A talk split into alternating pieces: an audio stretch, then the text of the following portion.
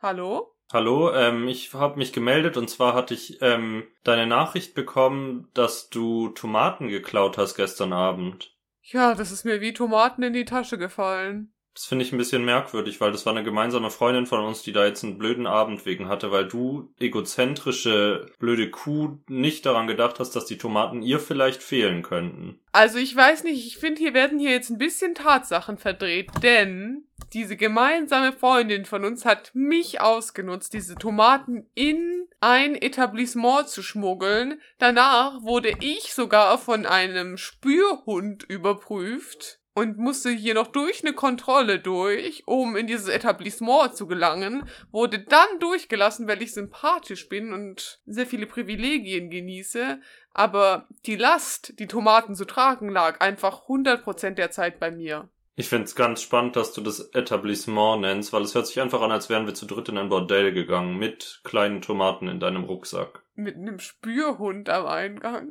Ja, aber wir werden auch einfach nicht weiter aufklären, was genau passiert ist und werden in die Folge starten. Pech. Dem Till und der India sein Podcast. Kein Spotify Original Podcast.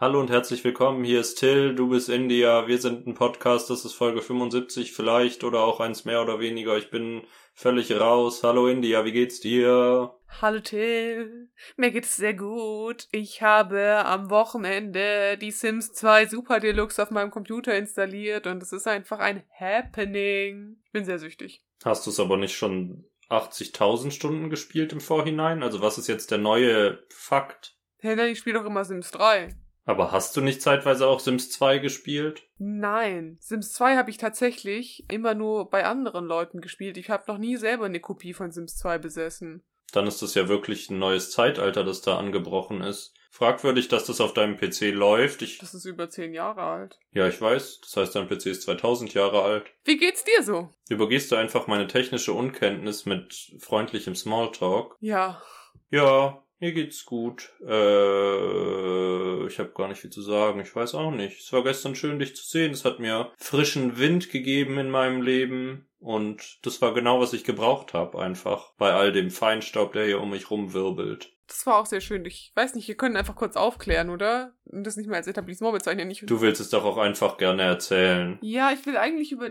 Ich weiß, wir reden dann so viel über Filme, aber ich würde gern trotzdem über den Film noch sprechen. Ich würde das kurz gern noch debriefen mit dir zusammen. Ja, also von Anfang an. Ja, Till und ich, ich habe nicht ich und Till gesagt, Till und ich waren gestern in der Sneak Preview in einem Kino eurer Wahl.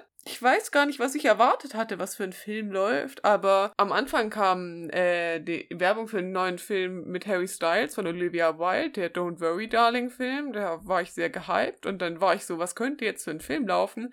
Und der Film, der gelaufen ist, ich glaube nicht, dass ich das predicted hätte einfach. Ich hätte wirklich viel erwartet, aber das hatte ich nicht erwartet. Ich hatte es ein bisschen erwartet und ich hatte es mir erhofft, weil viel Quatsch momentan im Kino läuft, beziehungsweise bald läuft und deswegen gab es wenige Filme, auf die ich Lust hatte und der Film, den wir im Endeffekt sahen, war einer davon. Ich wusste einfach überhaupt nichts über irgendwas. Ich bin einfach nicht up to date mit dem Kinomarkt. Eben würde ich auch sagen. Dann sag uns doch mal, wie der Film hieß, den wir da gesehen haben, hm? The Unbearable Weight of Massive Talent, oder? Das ist so ein, v so ein langer Name. Äh, Auf Deutsch nur Massive Talent. Ja. Es geht um Nicolas Cage und er spielt sich selber und es geht darum, wie talentiert er ist und was das mit seinem Leben macht. Würde ich grob zusammenfassend sagen. Ich glaube, tatsächlich, da wir ja gerade nicht bei Vom Winde verschmäht sind und so viel sei vorweggenommen, ich auch nicht finde, dass es ein schlechter Film ist, würde ich hier jetzt nicht so doll ins Detail über die Handlung gehen. Nee, ich will's auch nicht spoilern, damit ihr es ja auch noch sehen könnt. Das ist tatsächlich mal was, wo ich euch motivieren will, das Kinoticket zu lösen. Ja, genau. Löst euch mal ein Kinoticket und danach könnt ihr uns ja auf Instagram eine kleine DM schreiben, wie ihr den Film fandet. So viel sei gesagt, es wurden keine Tomaten gesnackt während der Vorstellung. Neben uns hat aber ein Mann geschlafen in der Sneak Preview. Also er, die ersten fünf Minuten des Films vergingen und er schlief. Tief und fest hat er geschlummert. Er war einfach im Schlummerland. Das ist sehr nett ausgerückt für sehr lautes Schnarchen. Ich weiß nicht, ob ich das als Schlummerland noch bezeichnen würde. Also wäre das ein anderer Film gewesen, hätte ich den aber mal ordentlich, also, huh, hätte ich da gemacht. Huh! Hättest du es tatsächlich getan? Nein, ich traue mich doch bei sowas nicht, aber ich glaube, unsere gemeinsame Schmugglerfreundin, die die Tomaten reingeschmuggelt hat, die hätte, wäre das jetzt ein emotionaler Dramafilm gewesen, mal auch nicht auf die Kacke gehauen. Ich bin zu, ich bin, wir sind doch beide schüchterne People-Pleaser und wir wissen's auch. Ich glaube, das war das erste Mal, wo wir zusammen im Kino waren, wo ich nicht geheult habe. Das stimmt. Aber der Film war auch einfach tatsächlich ein anderes Genre. Ich hätte auch gesagt, Batman ist ein anderes Genre als Heulen. Also du bist da durchaus auch offen für Überraschungen. Aber das stimmt. Dieser Film war wirklich eher auf der komödiantischen Seite des Filmspektrums. Und ich weiß nicht, äh, ich fand, du hast es gestern zwar auch gesagt, aber ich finde es ganz spannend, immer zu beobachten, wie andere Leute Filme rezipieren irgendwie so. Ich weiß nicht, also ich bin so ein sehr, weiß nicht, ich würde sagen, ich bin ein sehr empathischer Typ, einfach für das, was so passiert. Ich bin da immer sehr involviert gefühlt, auch in dem, wie ich auf alles immer reagiere, weil ich finde, das macht irgendwie mehr Spaß. Aber bei dir dachte ich, äh, denke mir manchmal stellenweise so, interessiert ihn das jetzt gerade oder so? Ja, ich glaube, das ist doch Teil von meiner, meinen bitchy resting face. Ich sitze halt einfach da und nehme wahr und es hat überhaupt nichts damit zu tun, wie ich aussehe, was ich gerade empfinde. Also außer ich hasse es dann. Ich glaube, ich zeige mehr, wenn ich was blöd finde, als wenn ich was gut finde. So, weil India ist sehr, also sowohl emotional, empathisch involviert und ist erschreckt und aufgeregt und versteckt sich hinter ihrer Jacke und schreit und kommentiert sehr viele Dinge und ich sitze halt da. Und bei anderen Dingen hätte ich dich, glaube ich, irgendwann gehauen. Also ich glaube, das war ein guter Film, um unsere Film-Cook-Verhaltensweisen aufeinandertreffen zu lassen. Wäre das ein sehr trauriger Film gewesen, der sehr ernst ist und keinerlei Witz hat, wäre ich vielleicht sauer geworden. Auch einfach, weil die Tomatenfreundin und du, ihr habt ein bisschen getuschelt zwischendurch. Was völlig in Ordnung war, weil der Film war völlig dafür geeignet. Aber ich war auch froh, dass es er war und nicht. Äh, ich bin so gespannt auf das Beispiel. Still Alice. Still Alice will ich hier als Beispiel nennen. Sehr traurig und sehr emotional und sehr nicht witzig unbedingt. Naja, aber wäre der Film ja auch traurig, hätte ich einfach geheult wie ein Schlosshund. Da führt kein Weg dran vorbei. Ja, aber ich glaube, das Problem ist, alles zu kommentieren. Das ist für mich schwer. Aber ich kann es auch nicht sagen, weil ich habe dich auch schon in anderen Filmen erlebt und da war es nicht so. Also ich glaube, auch das hatte mit dem Genre zu tun. Ja, ich weiß nicht, ich, ich stehe schon drauf, mit mal Sachen zu kommentieren einfach. Ja, ich stehe auch drauf, Sachen zu kommentieren, aber ihr beide habt, in, habt das in einem Ausmaß gemacht, wo ich gerne das Geld für mein Ticket zurückgekriegt hätte. Das ist so eine Lüge einfach. Das ist so gelogen. Ich habe den Abend sehr genossen und ich habe keine Sekunde bereut, weder mit dir noch mit der Tomatenfreundin ins Kino gegangen zu sein. Wirklich nicht. Also es war überhaupt kein Zustand, wo ich aus dem Film ging und dachte, meine Fresse, wie nervig. Ich wünschte, ich könnte die Tomaten werfen. Nein, das hätte ich relativ leicht umsetzen können. Sie standen ja neben mir. Also sie waren in der Tasche neben dir. Ja, aber ich wäre ja dran gekommen. Es wäre wirklich umständlich gewesen. Ich hätte sagen müssen, India, kann ich kurz die Tomaten haben? Und dann hätte ich sie rausgeholt und auf dich geschmissen, direkt neben mir. Für manche Witze muss man weit gehen. Naja, dieser Film ist für einen Witz sehr weit gegangen, würde ich sagen. Das gesamte Konzept des Films ist ein großer Witz, aber er macht es recht gut, würde ich sagen. Ist nicht der perfekte Film, aber ich finde in dem, was er tut, sehr gut. Vor allem dafür, dass ich Nicolas Cage hasse, gelungen. Ja, also Nicolas Cage hat gesagt, für manche Witze muss man weit gehen und das hat er eingehalten, fand ich. Deswegen kriegt er Till und India Stamp of Approval. Ich zeig gerade so einen halben Daumen hoch, wie Till das immer macht. In dem Fall würde ich einen Dreiviertel Daumen hoch geben. Ich finde, der halbe Daumen... Das ist ja richtig Körperspannung dahinter. So bin ich halt, gell? Ich werde ja nicht immer wieder neue Seiten an dir kennen. Ja, ich weiß, so bin ich. Ich bin ein Buch, das jedes Jahr eine Seite umblättert und sich neu erfindet. Ich bin so gerührt gerade. Ja, danke. Das habe ich im Vorlauf der Aufnahme hier mehrere Stunden geschrieben. An diesen Worten habe ich lange gesessen und mein kreatives Gehirn ist völlig ausgelaugt von dem Worterguss, der da aus mir rausgeplatzt kam. Ja. Kino ist einfach eine Aktivität, wo man sehr viel übereinander lernt irgendwie so. Es gibt so ein paar Aktivitäten, finde ich, da lernt man irgendwie so überproportional viel übereinander. Eine weitere Aktivität, finde ich, wo, ich, also wo man so überproportional viel übereinander lernt, ist gemeinsam kochen in der Uni letztens hatten wir dieses Wochenende zusammen und da habe ich eine Kommilitonin. Also ich bin ja schon eine wählerische Person, aber ich liebe es so zu tun, als wäre ich keine wählerische Person und mich dann über andere wählerische Personen lustig machen, wenn ich Sachen konsumieren würde, die sie ablehnen. Und dann so sagen, wow, das ist irgendwie ein bisschen sass. Das ist wirklich unsympathisch, India. Das ist eine Frechheit. Ja, aber ich mache das ja in der überdramatisierten Variante. Ich hoffe, die Kommilitonen, ich glaube, die hört diesen Podcast nicht mal, deswegen ist es eigentlich vollkommen irrelevant. Aber ich glaube, die weiß, dass das zum Spaß gemeint ist. Aber halt, ich weiß nicht, weil es gibt manchmal so Grundentscheidungen im Leben, weißt du? Wie einfach Diskussionspunkt Nummer eins, Nutella mit oder ohne Butter. Ich sag kein Nutella. Ja, ich auch nicht, aber irgendwie für dieses Wochenende wurde irgendwie Nutella eingekauft und seitdem steht jetzt irgendwie Nutella bei uns in der Uni und das muss ja irgendwie gegessen werden. Das ist ja offen. Und dann denke ich, ich rette halt die Umwelt, Leute, nachhaltige Queen, ich esse, was da ist. Außerdem hatte ich die letzten Tage irgendwie keine Zeit, immer in die Mensa zu gehen und dann habe ich mich von Nutella-Broten ernährt. Healthy. Ja, auf jeden Fall, man lernt irgendwie sehr viel übereinander, so von so alltäglichen Gewohnheiten. Das ist eigentlich, was ich mit Kochen ausdrücken wollte, irgendwie so als Beispiel. Das finde ich immer ganz spannend, so kleine Details über Menschen, weißt du, so die kleinen Dinge im Leben, die uns so unterschiedlich machen und dann doch wieder gleich. Das ist ja sehr leeres Gefasel. Aber ich würde unterschreiben, beim Kochen kann man sich ganz gut kennenlernen. Beim Kino weiß ich es tatsächlich nicht. Also ich würde sagen, gestern hatten wir diese Experience nicht, aber würdest du grundsätzlich sagen, wenn du ins Kino mit Menschen gehst, lernst du was über die? Mm. Weil die meiste Zeit schaut man doch einfach nach vorne. Ich weiß, ich finde auch, also ich finde, ganz viele Leute haten ja immer auf Kino rum, weil das nicht so eine tolle First Date Attraktion ist, wenn man sich ja nicht unterhält. Aber ich finde, man lernt so andere Sachen über Leute. Ich finde so, manchmal ist schon spannend, wie sich Leute verhalten, wenn man wirklich, wenn es wirklich still ist auch mal. Und ich finde, äh, so Kino ist ja auch so ein Raum, da, da lief ja am Anfang auch so eine ganz cringige Werbung von wegen, mach doch bitte dein Handy aus und schalt ein bisschen ab im Kino. Haha, dein einziger Rücksitzort vor den sozialen Medien. Haha.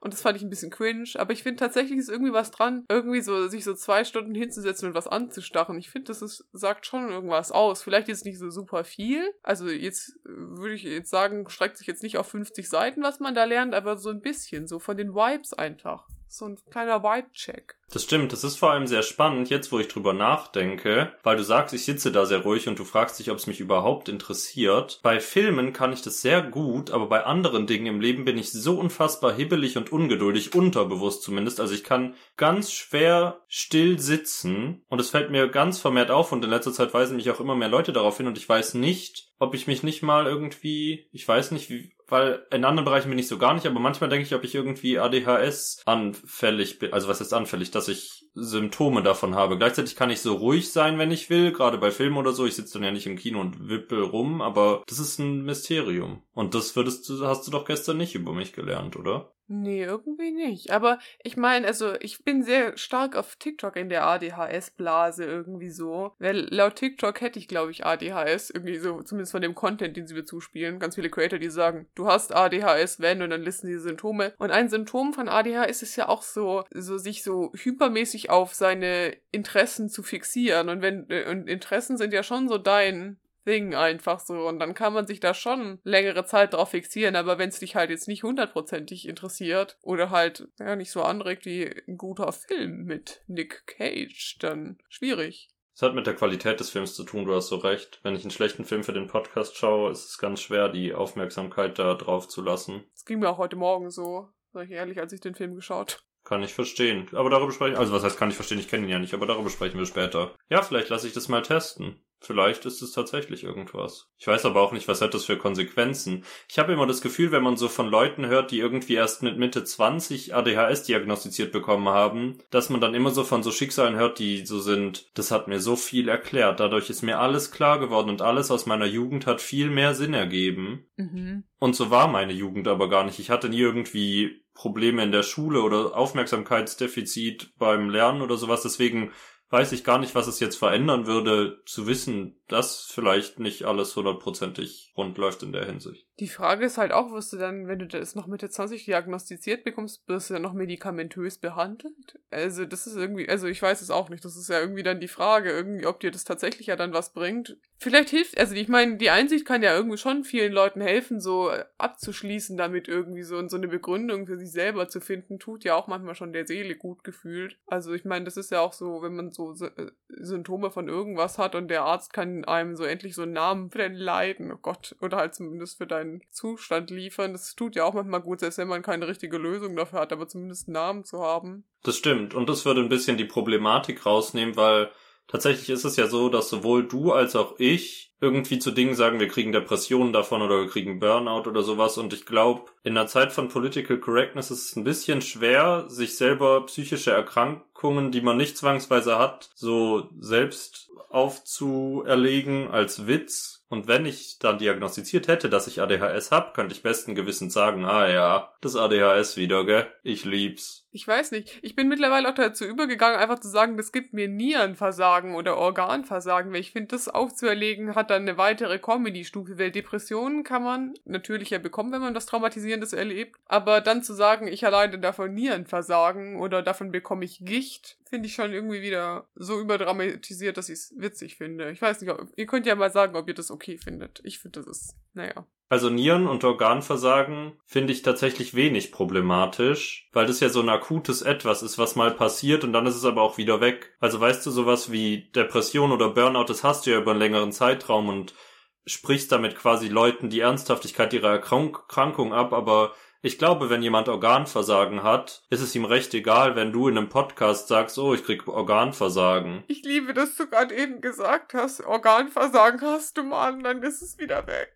Hey, gestern Abend, ich hatte so fettes Organversagen kurz mal. Dann bin ich gestorben. Hm, witzig. Eben, das denke ich mir auch. Organversagen führt halt häufig zum Tod und dann ist es eh egal, was wir sagen. Schwer, schwer. Vielleicht biegen wir aus dieser Sackgasse, in die wir uns hier gerade rein kutschieren, wieder raus. Hey, davon kriege ich so eine fette Blinddarmentzündung gerade. Ja, das finde ich nicht problematisch. Das ist was, was passieren kann. Oder Grippe oder so. So Krankheiten, die nicht tödlich sind.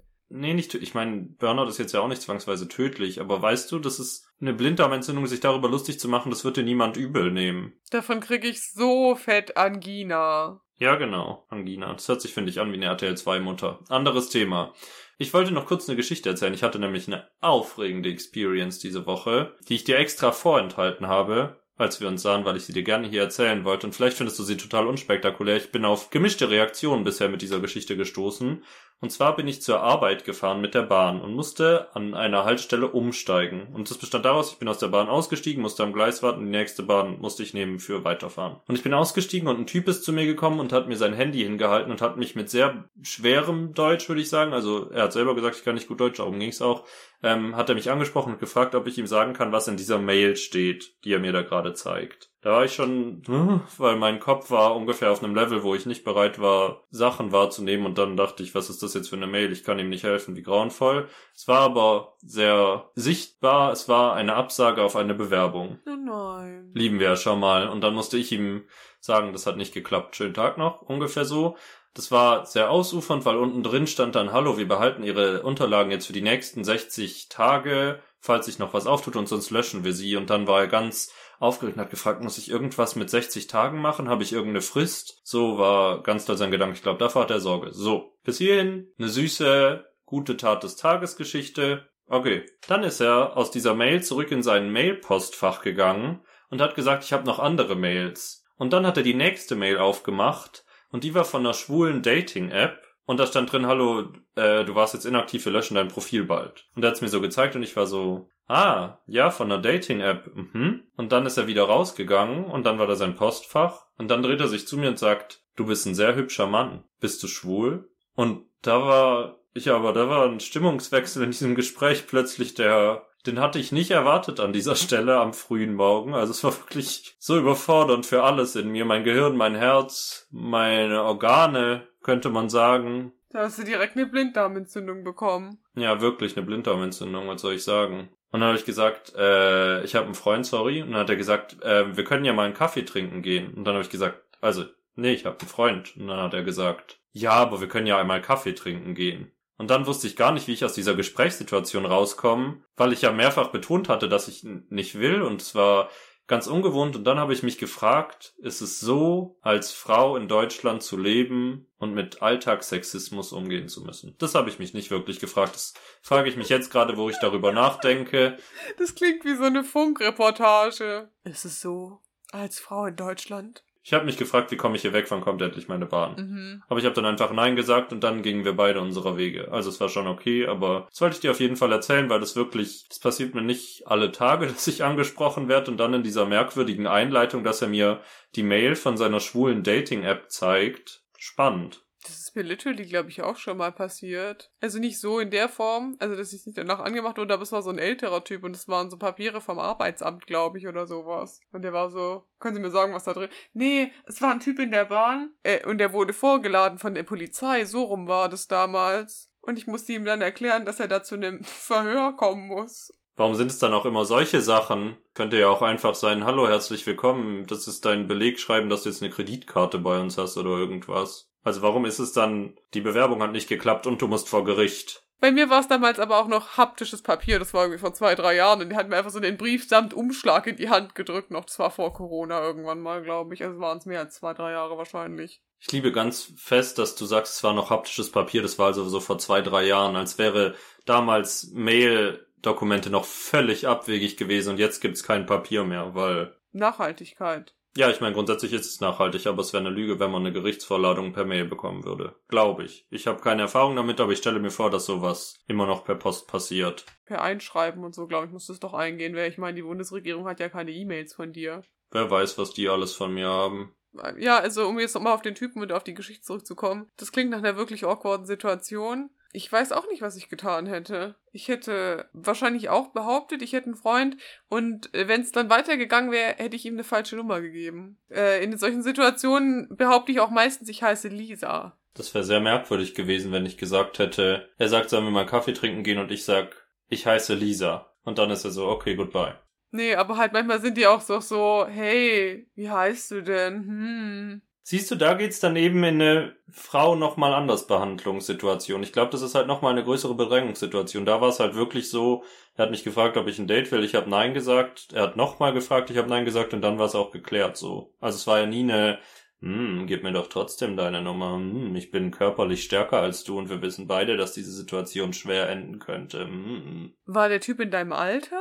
Bisschen älter, würde ich sagen, Anfang 30 oder so. Er war jetzt nicht alt. Ich habe immer so das Gefühl gehabt, irgendwie in den letzten Jahren ist es so mega zurückgegangen, weil als ich noch so jung und knackig war. Nee, so ein Quatsch. Aber halt gefühlt, als ich noch so um die 18 war äh, und jünger, ähm, da ist mir das mega viel passiert. So mit Catcalling und so komischen Typen und so ich finde es eigentlich so die Realisierung, also die Realisation hatte ich so vor ein paar Tagen, ich hatte dann auch einen TikTok dazu gesehen, dass sie dann einfach kein Interesse mehr an dir haben, wenn du halt ein normales Alter erreichst. Also, weil ich jetzt irgendwie auch schon länger nicht mehr, doch schon auch noch komisch angemacht werde, aber jetzt halt nicht mehr so auf die Art wie damals. Und dann finde ich es eigentlich noch ekelhafter einfach, dass manche Männer einfach auf so Mädchen abfahren, die halt einfach minderjährig sind. Das ist einfach denen ihre, denen ihre, ihr Beuteschema. Ich habe mir noch nie irgendwie gerade auch so Jungs, also vielleicht steht da jemand von euch drauf, aber ich habe mir jetzt selten irgendwie jemand irgendwie 17, nee, das ist schon fast pädophil, aber ich gucke mir keine 17-Jährigen an und bin so cool. Ja, bug euch an. Also, noch nie im Leben den Urge verspürt, aber das ist irgendwie so ein Thing. So Männer irgendwie so älter und dann junge Frauen an, angehen irgendwie so, die so gerade 18 sind oder kurz davor 18 zu, äh, zu werden und so, aber das verstehe ich gar nicht. Vielleicht hängt es damit zusammen, dass dieses Beuteschema dann aber noch nicht wirklich im Date-Alter ist und nicht auf Dating-Plattformen oder auf irgendwelchen Partys oder so unterwegs ist und dann muss man sich eben anders weiterhelfen, indem man einfach penetrant Leute auf der Straße anbrüllt. Glaubst du, das funktioniert für die? Ja, ich denke schon, dass das der Grund ist, warum minderjährige junge Frauen mit alten Männern zusammen sind. Ich denke auf jeden Fall, wenn man mal so ordentlich durch die Straße ruft, hey Geile, dass das eine 80 bis 90 prozentige Erfolgschance hat. Ja, weil ich kann ja dann zurückrufen, hey cool, gib deine Nummer. Voll nettes Kompliment einfach. Und dann ist eine hohe Chance, dass er zu dir rüberrennt und auf der Straße überfahren wird und dann erledigt sich das Problem von selber. Idealo. Vielleicht ist das, wie man mit Dates umgehen muss. Vielleicht hätte ich ihn vor die Bahn schucken müssen, wenn es weitergegangen wäre. Der Arme einfach, er hat keinen Job und wurde vor die Bahn geschubst, weil er sich ein bisschen socialisen wollte. Also das war kein Socializen, der wollte seinen Penis socialisen. Gab so, aber ich mein Kaffee trinken? Das klingt doch tatsächlich, also es klingt sehr datig und du sagst, es, du, hast, äh, du hast betont, du hast einen Freund, aber da fand ich trotzdem noch, es ging jetzt noch nicht so hart über die eigentliche Grenze. Weil ja, aber es war wie, wie er körperlich zu mir stand, also positioniert quasi, wie er sich bewegt hat und wie er gesprochen hat, waren da schon die Vibes, dass es nicht darum geht, dass wir vielleicht mal heiraten sollten, sondern dass sich vielleicht mal unsere Pipis küssen sollten. Oh Gott. So war, so den Vibe hat er mir gegeben. Gut, ich würde sagen, das ist ein schönes Schlusswort für diesen Part an der Stelle. Ich würde lieber mal, nachdem wir über fantastische Filme und fantastische Anmachsprüche geredet haben, würde ich gerne über was nicht Fantastisches sprechen. India, hast du da was mitgebracht? Ja.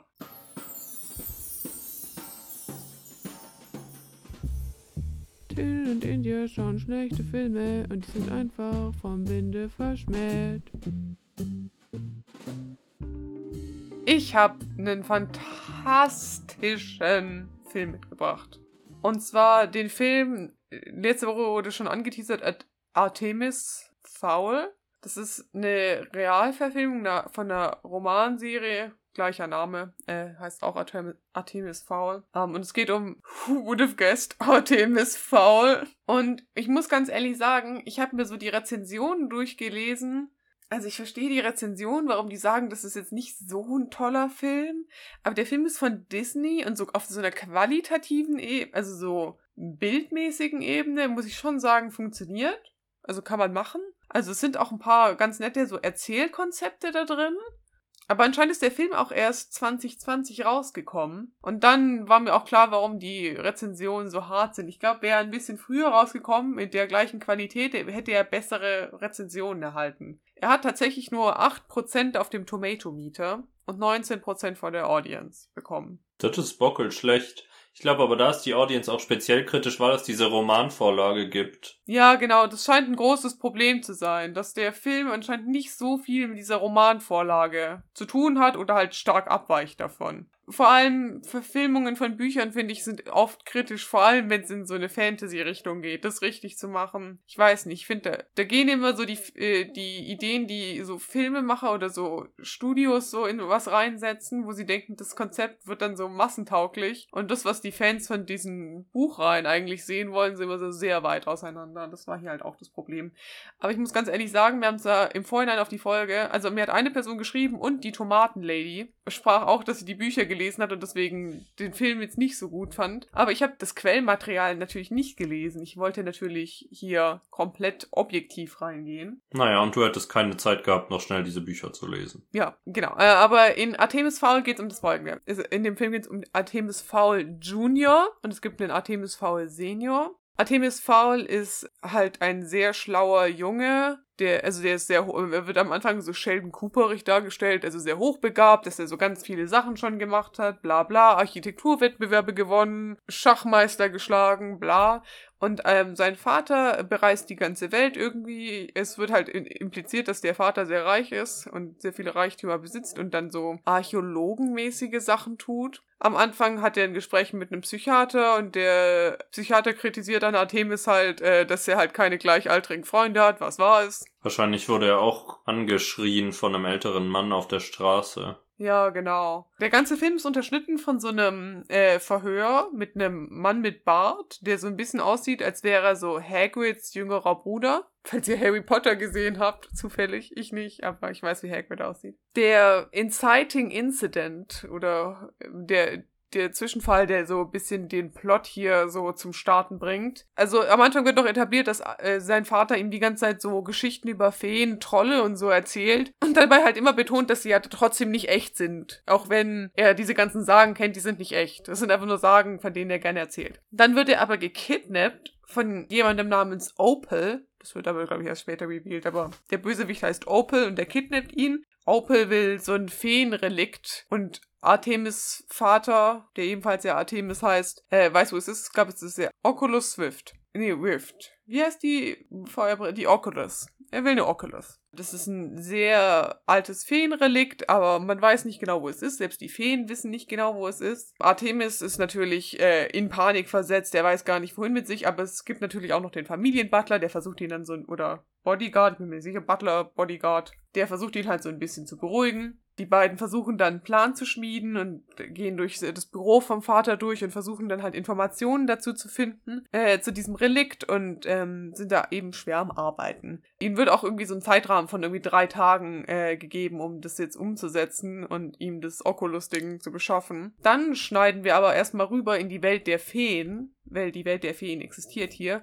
und wir kommen an so eine Art, weiß nicht, Justizvollzugsanstalt für verbrechende Fantasy-Wesen. Die Feen kontrollieren irgendwie alles, aber es gibt auch ganz viele andere Kreaturen, die eben ins Gefängnis kommen bei den Feen. Und die Feen, also diese ganze Fantasy-Welt ist jetzt nicht so mittelalterlich Fantasy, sondern schon so ein bisschen Sci-Fi. Die, die Feen haben wie so eine Maschine am Rücken, aus der die Flügel rauskommen. Aber es ist trotzdem noch mit Magie kontrolliert. Es ist ein bisschen spannend, wie das Ganze funktioniert. Ich finde das eigentlich ganz schön. Und unsere, die Fee, auf die wir uns konzentrieren, heißt Holly Short. Ich glaube, Holly Short, ich weiß nicht, ähm, wenn ihr Young Sheldon gesehen habt, die spielt da die kleine Blonde, die auch ähm, sehr schlau ist. Also so die Konkurrentin von Young Sheldon. Das ist mir dazu eingefallen. Ich habe Young Sheldon nicht gesehen, ich habe nur äh, Clips davon auf TikTok gesehen. Sorry, das ist alles eine sehr lange Erklärung von diesem Film. Es tut mir leid. Ich, der, der Film an sich hat irgendwie auch wenig Inhalt, aber alles ist so spezifisch, weil es so ein Fantasy-Film ist. Deswegen muss ich das alles so kompliziert erklären da begegnen wir auch dem Typen, der davor immer diese ganzen Verhörsachen gesagt hat, der so ein bisschen so den ganzen Film umrahmt. Er heißt Mulch Diggums. Und das ist ein Zwerg. Oder ja, er ist ein Zwerg. Aber er ist nicht klein, er ist ein großer Zwerg. Das ist ein Oxymoron. Mulch Diggums versucht da gerade mit Holly zu verhandeln, dass sie ihn nicht so lange ins Gefängnis schicken äh, sollen. Und ähm, sie ist aber so, nein, nein, du hast Straftaten begangen, 250 Jahre sind schon drin für dich. Und er ist so, oh nein, blöd, haha. Sie, sie reden kurz, dann versucht er sie zu beklauen. Sie erwischt ihn dabei und dann ist er so, oh, du hast mich ertappt und dann klaut er ja aber ihren Walkman. Warum Feen Walkmans besitzen, verstehe ich nicht ganz, aber von mir aus.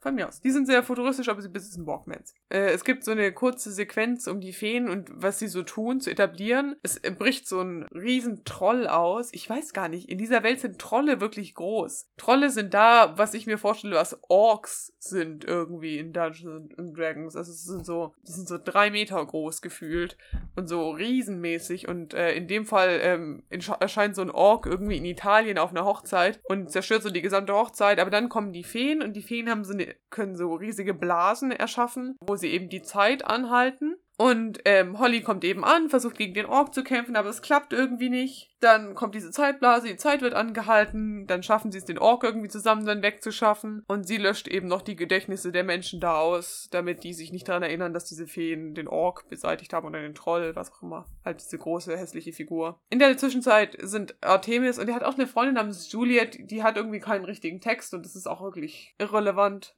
also die Rolle ist einfach wirklich irrelevant. Ich glaube, die hat eine bessere Rolle im Buch, aber da tut sie wirklich nichts zur Handlung beitragen. Sie versuchen herauszufinden, wie sie diese Oculus beschaffen können und wo sie Informationen dazu kriegen. Es ist alles sehr irrelevant, weil alles nur in dieser Villa von Artemis passiert, weil irgendwann kommen dann die Feen mit so einer Zeitanhalteblase, weil sie sich sicher sind, dass Artemis irgendwas zum Aufenthaltsort der Oculus weiß. Und die halten dann dort eben die Zeit an, aber das gilt nicht für Artemis, weil er hat irgendwie eine Ausrede gefunden und irgendwann äh, in der Mitte des Films entscheidet er sich dann für so ein Superhelden-Outfit. Er trägt so einen Anzug und so eine schwarze Sonnenbrille und er begegnet und da den Feen und äh, erst äh, schießen er und der Butler zusammen die Feen ab mit so Laserpistolen, um sich zu verteidigen. Und irgendwann spricht er mit so der Commanderin, die wird von Judy Dench gespielt und äh, sie führen so ein Gespräch und man merkt so ein bisschen, dass sie schon über Feen nachgedacht haben. Weil es gibt so einen Mythos über Feen, dass du sie nicht in dein Haus einladen darfst, ohne dass die Regeln etabliert sind, weil dann können Feen dir schaden oder sowas, glaube ich. Irgendwie so. Und deswegen gibt es ein paar Sequenzen, wo es halt darum geht, äh, wo die Feen halt fragen, ob sie dem sein Haus betreten dürfen und er verneint es aber unter seinen Bedingungen, also wenn sie nicht zu seinen Bedingungen reinkommen und so. Es passiert sehr viel, bla bla bla bla. Äh, er ist die ganze Zeit, sie finden raus, dass die Oculus bei äh,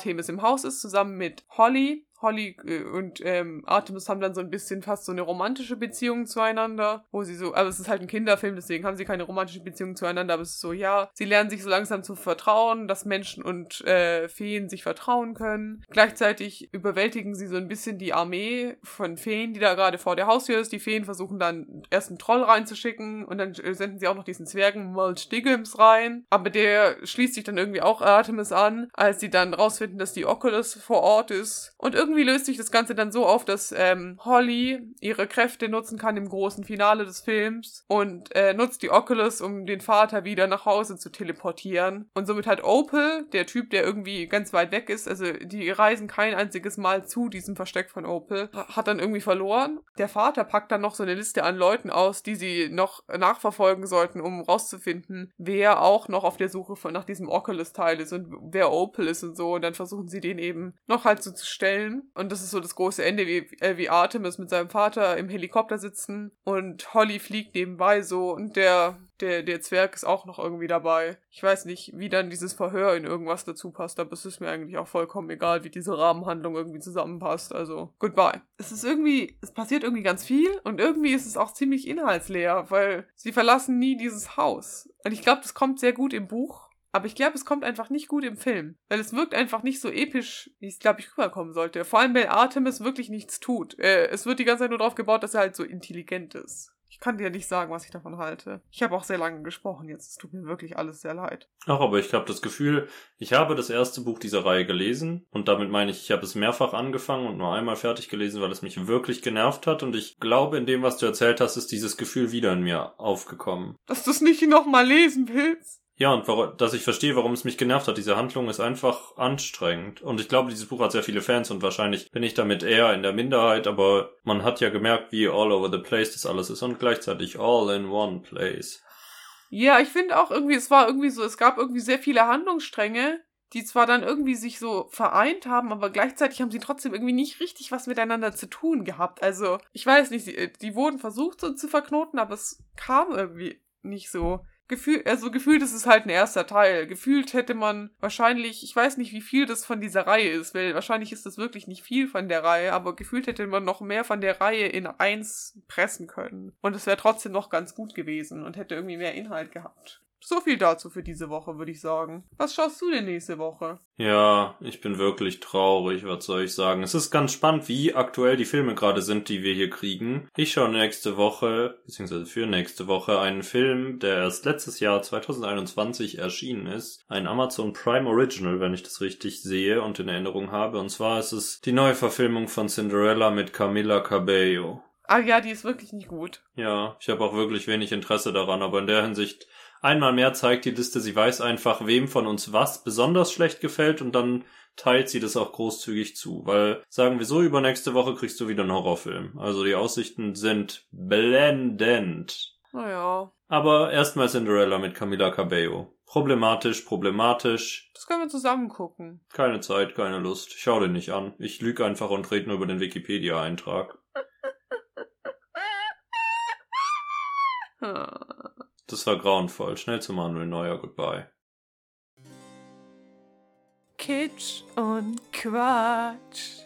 Findest du das als Namen wirklich geeignet? Ich find's irgendwie blöd. Naja, aber ich meine, es geht doch um kitschige Geschichten und die sind halt ein bisschen witzig, weißt du?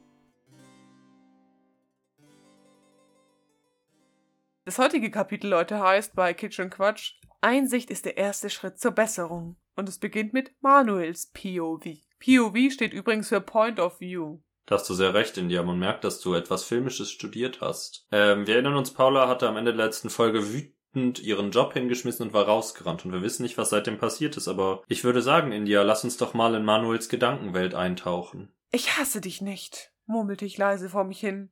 Doch Paula war schon wutentbrannt und mit verweinten Augen davongelaufen. Und ich wollte auch nur eine ältere, damit sie auf keinen Fall so hübsch ist wie du.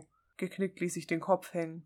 Seit einem Jahr versaute ich mir jeglichen sozialen Kontakt durch meine verletzende Art. Meine Freunde haben es schon lange aufgegeben, zu mir Kontakt zu halten. Hin und wieder kam eine SMS, denn ich lebe im Jahr 2000, mehr aber auch nicht. Doch das war es doch, was ich durch meine Art erreichen wollte. Ich wollte mich abgrenzen, denn wer würde schon mit einem Krüppel wie mir zusammen Spaß haben wollen? Ich war zu nichts mehr zu gebrauchen und ich wollte die Leute verletzen, damit es ihnen auch nur ansatzweise so schlecht ging wie mir. Klingt sehr nicht relatable. Paula war anders.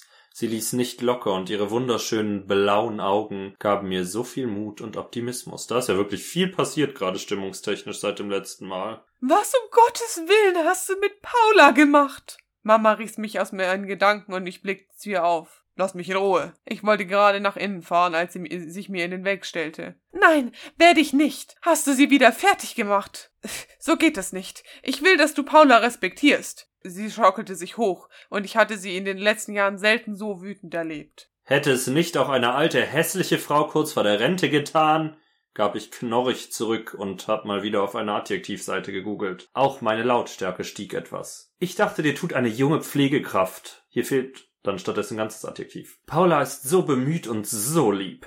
Außerdem hätten wir bei einer alten Frau genau die gleiche Diskussion. Dann würdest du dich beschweren, dass sie wie deine Oma ist. Manuel, begreife endlich, dass du dich mit deiner Situation anfreunden musst und es nicht besser wird, wenn du anderen Menschen verletzt. Mama ging und ließ mich alleine zurück. Ihre Worte hallten noch lange in meinem Kopf nach. Mit der Situation anfreunden. Jeder brachte es so leicht über die Lippen, doch niemand konnte nachfühlen, was es für mich hieß. Ich hatte von einem auf den anderen Tag alles verloren. Meinen Beruf, meine Leidenschaft, meine Freundin, der ich mit meinem Rollstuhl zu lästig wurde und meine Freiheiten. 24 Stunden musste jemand bei mir sein. Ich konnte kein einziges Mal so lange duschen, wie ich wollte, weil immer jemand beim Waschen dabei sein musste. Nie konnte ich entscheiden, wann und was ich essen wollte, weil mir gekocht wurde.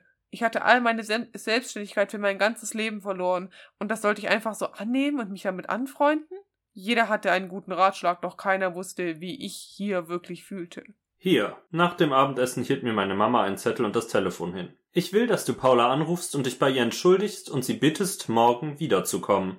Sie hat nämlich beim Gehen gesagt, dass sie das nicht mehr tun wird. Ich nahm mir das Telefon ab und schluckte schwer. Ich weiß nicht, ob ich das kann. Oh doch, mein lieber Sohn, wer alle demütigen kann, weil er in seinem eigenen Selbstmitleid versinkt, der wird sich jetzt auch entschuldigen können. Ich lass dich jetzt alleine. Papa und ich schauen unten Fernsehen und du wirst sie anrufen. Mein Herz begann zu klopfen und ich war aufgeregt. Es war das erste Gefühl, was seit langem meinen leeren Körper füllte. Ich fühlte mich zurückversetzt in eine Zeit, in der man stundenlang vorm Telefon saß und nicht wusste, ob man das Mädchen anrufen sollte oder nicht. Es war so wunderbar, ein Gefühl der Aufregung zu spüren, dass ich einen Moment lang noch verharrte. Schließlich wählte ich mit zittrigen Händen Paulas Handynummer. Ja?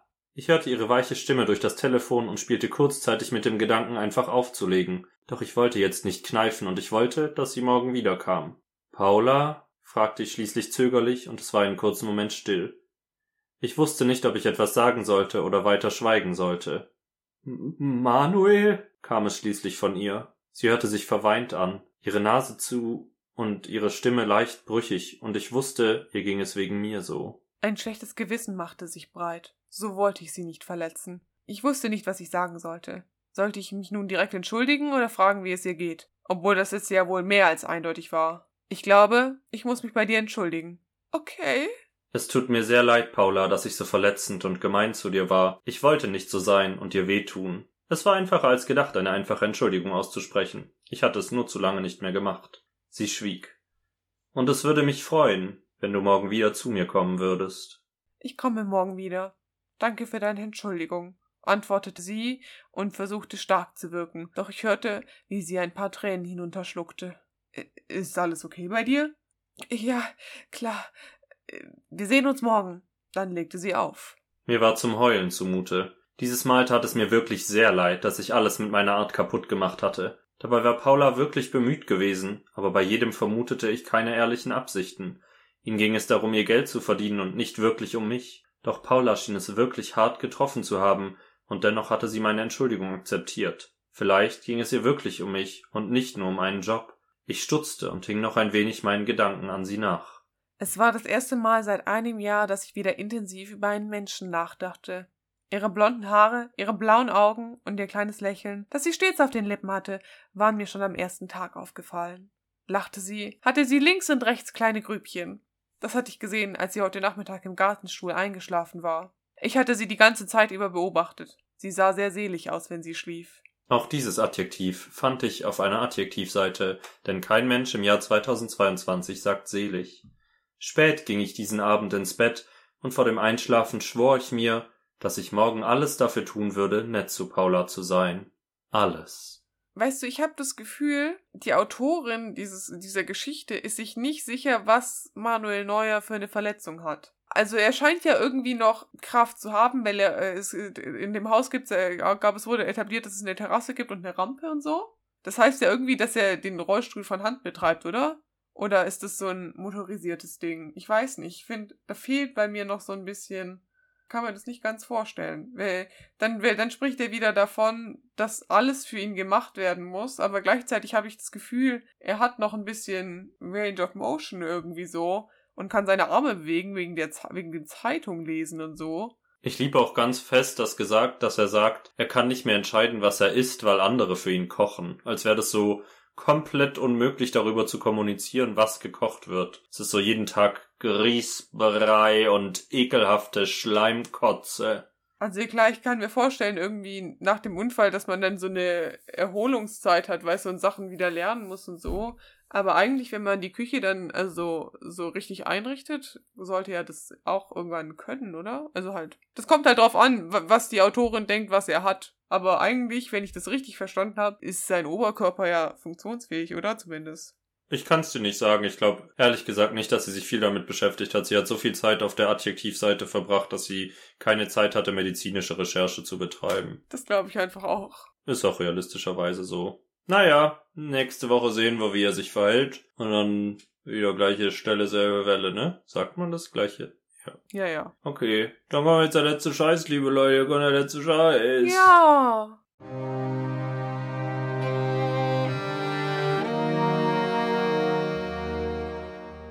Jetzt folgt der letzte Scheiß. Und ich darf ja direkt anfangen, denn du hattest den fantastischen Film. Ich werde mal ein Lied, was ich heute zum ersten Mal gehört habe, einfach auf die Playlist packen aus Mangel an Alternativen. Und zwar hat mir Apple Music meinen persönlichen Power Mix zusammengestellt aus empowernden, nicht empowernden, also doch, also ja. ihr wisst schon, was ich meine. Die geben, sollen mir Kraft und Motivation geben, die Songs. Da sind viele Songs von mir drin, aber eben auch Songs, wo Apple denkt, es könnte dazu passen. Unter anderem der Song Wet von der Sängerin Cobra. Cobra ist ein Hit, ist ein bisschen Techno schon fast, würde ich sagen. Hört mal rein, ist ganz gut. Hört besser nicht auf den Text, der ist nämlich eher vulgär. Also das Wet im Namen ist Programm.